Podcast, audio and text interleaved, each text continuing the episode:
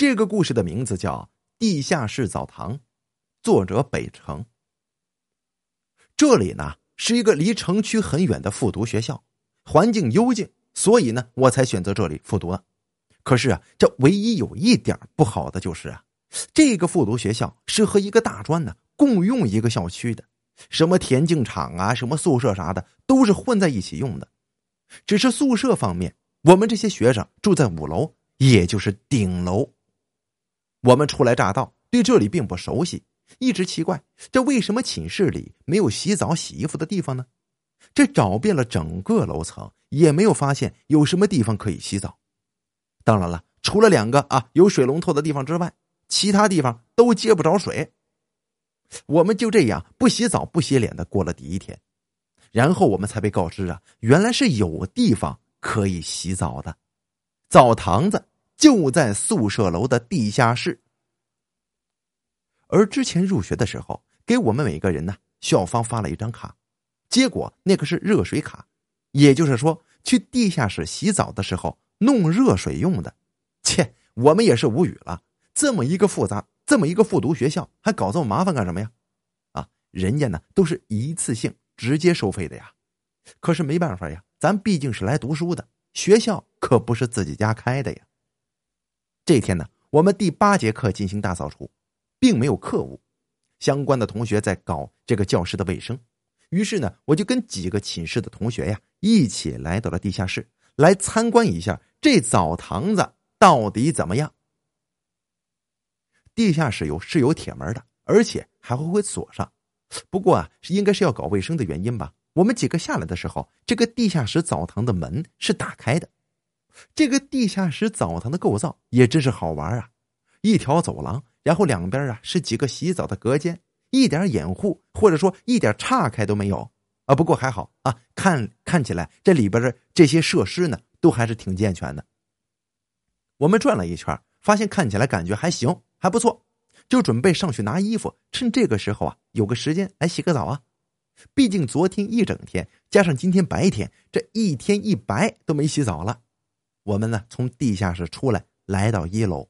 正好碰上了几个住在一楼宿舍的大专的，他们看到我们从呃地下室里边上来，用那种十分怪异的眼神看了我们一眼，仿佛就好像看什么奇特的物种一样。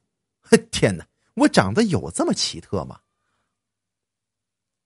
我们本来打算现在洗个澡的，可是刚刚收完衣服，就听到窗外楼下有人叫我们，探出头去一看。原来是班上的同学呀，被班主任叫来，叫我们先回教室一趟，有点事儿。哎呀，看来呀，这个先人一步洗个澡的愿望那是泡汤了哟。我们本来打算先洗个澡啊，可是这事儿就给耽搁了。等我们忙完事情的时候，已经没时间洗澡了，只好等到下晚自习的时候再过来。这匆匆忙忙的拎了桶子啊，呃，和沐浴露啥的就来了。本来以为，呃。这个点了，这个澡堂肯定会人满为患的。可是没想到啊，这地下室里却空空荡荡的，这隔间里也都是干的，就好像从来没有人在这洗过澡一样。哎，这是什么情况？我们虽然有点诧异，可是我们毕竟是刚来的呀。再说了，这好久没洗澡了，也管不了那么多了，还是赶紧的，洗澡要紧呐。我们选的是离楼梯口最近的一个隔间，这毕竟也懒得走嘛，就近原则呀。热水雾气氤氲之中，那叫一个舒坦呢。可是突然之间呢，就隐隐听到这哗啦哗啦的水声里呀，还夹杂着一点不同的声音。这个声音呢，似乎与这个澡堂格格不入。我看着那几个同学，发现他们呢，也都互相看着，面面相觑。显然呢，我们都发现了这夹杂在水声中的杂音呢。几个人同时把水龙头关掉，顿时这地下室澡堂就一片死寂了。我们连大气也不敢出一口，听着那声音，都听得头皮发麻，背上冒冷汗呐。这仔细听起来，那应该是一个女人的歌声。可是咿咿呀呀的，却根本就听不懂他唱的是啥。而且呢，这声音惨惨的，听起来让人很不舒服。在这种特定的氛围下，倒显得有几分恐怖呀。而且，哎，这里是男生寝室啊，哪里来的女人歌声啊？莫非是有人要故意吓唬我们这些新生吗？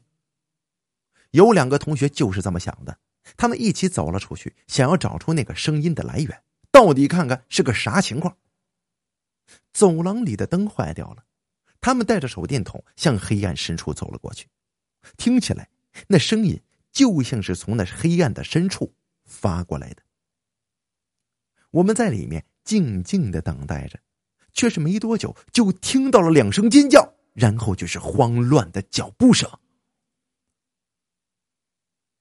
看到他们两个慌慌张张的跑回来，这眼里尽是恐怖啊！拉着我们就往楼上跑。原来呀，有一个隔间是铁门锁着的。我们用手电筒照过去，却是发现一张十分恐怖的脸贴在铁门上，正死死的盯着他俩。他们吓得手电筒都丢了，就跑了回来。而这样一来，我们谁也不敢再去洗澡了。可是我们不去。不代表别的寝室就没人去了呀。第二天，我们是被救护车的鸣笛声弄醒的。这一问才知道，昨天晚上有个人死在了地下室。这死亡原因不明，身上一点伤痕都没有，但是浑身的血呀，像是被抽干了一样，十分的干瘪。还有一个人呢，却是被吓疯了。这嘴里不停的念叨着：“有鬼，有有鬼啊！有有有鬼啊！”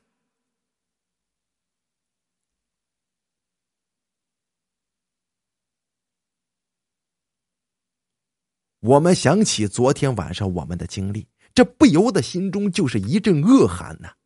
可是突然听到了人群中说要去探险，其实我不愿意。可是啊，却硬着头皮被拉去了。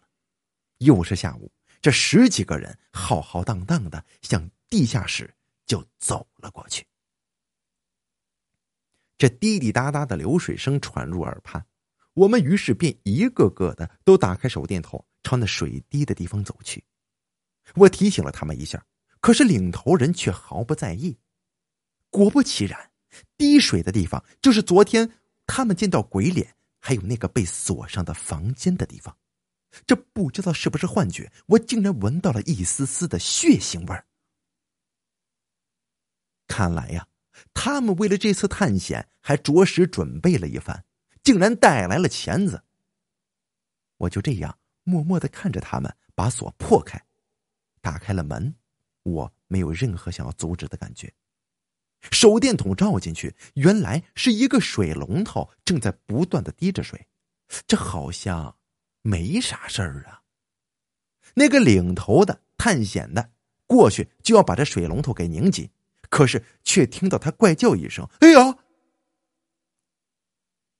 我们看过去，那哪里滴的是水呀？这明明是暗红色的血液。而他呢，好像是拧错了方向，顿时那血水就顺着水龙头更大力的哗哗流了出来，溅到许多在他的身上。而在这哗哗声中啊，我好像又听到了那悠悠的歌声，这顿时就起了一身的鸡皮疙瘩，拉起旁边的人就跑。可是啊，来不及了，八成是那水有问题。只见那个领头的人。突然像发了疯一样，拿着手中的大钳子，开始对身边的人乱砍乱砸。大家纷纷避让跑出来，可是还有两个人被他砸伤了。啊！他背后是那张脸呢！突然，这人群中出现了这么一个声音，我扭头一看，正是昨天两个人看到的那个鬼脸呢。可是，为什么我什么都没看着呢？他们正想要怎么问我怎么办的时候，却突然看见他拿着钳子敲向了自己的天灵盖。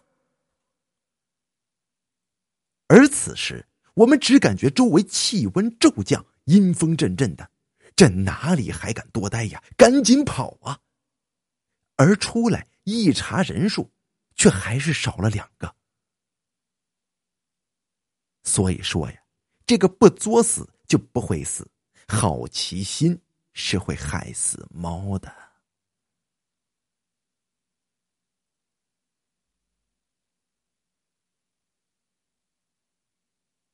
好了，这就是我要为你讲述的地下室澡堂的故事。